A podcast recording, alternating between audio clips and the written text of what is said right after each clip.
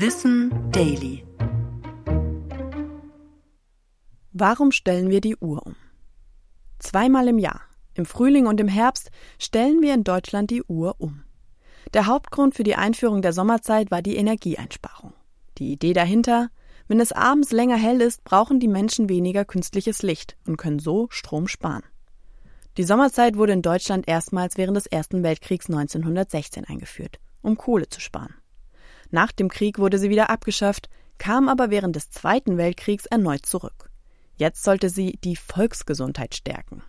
1980 wurde die Sommerzeit dann in der Bundesrepublik Deutschland wieder eingeführt, um die verschiedenen Regelungen innerhalb Europas zu vereinheitlichen. Denn zu diesem Zeitpunkt herrschte ein komplettes Zeitchaos. Doch bringt die Zeitumstellung wirklich den gewünschten Effekt?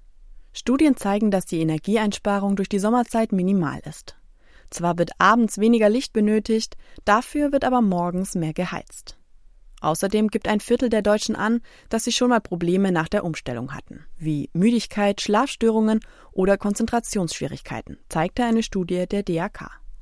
In den letzten Jahren gab es wegen all dieser Gründe immer wieder Diskussionen über die Abschaffung der Zeitumstellung.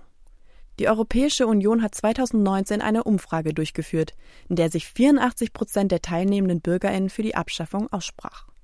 Doch bis heute wurde noch keine endgültige Entscheidung getroffen. Auch weil ein Flickenteppich verschiedener Zeitzonen vermieden werden soll. Und so stellen wir in diesem Jahr am 29. Oktober die Uhren wieder eine Stunde zurück. Ich bin Anna Germeck und das war Wissen Daily. Produziert von Schönlein Media.